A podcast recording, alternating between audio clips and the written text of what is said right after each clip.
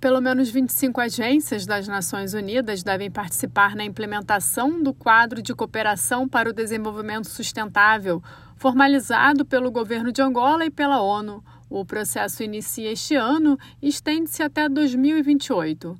Falando ao ONU de Luanda, a coordenadora residente das Nações Unidas em Angola, Zaira Virani, reiterou o empenho em apoiar as autoridades angolanas na realização dos objetivos da Agenda 2030 de Desenvolvimento Sustentável. O foco do plano é uma atuação em favor de pessoas da paz, da prosperidade e do planeta. Os quatro P's estão apoiando com parceria. Nós, no sistema das Nações Unidas em Angola, temos conhecimento que nós não vamos, não vamos conseguir atingir as nossas metas sem parceiros, sejam bilaterais, multilaterais, sociedade civil e o setor privado. Claro que o governo da Angola, seja ao nível nacional, seja ao nível provincial, municipal, é um parceiro fundamental, primordial para nós. O lançamento do plano foi liderado pelo ministro de Planeamento de Angola,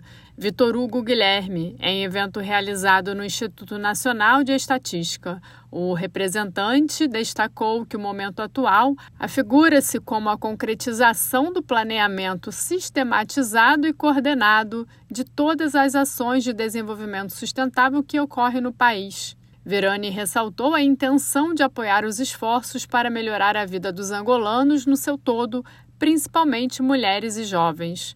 Da ONU News em Nova York, Ana Paula Loureiro.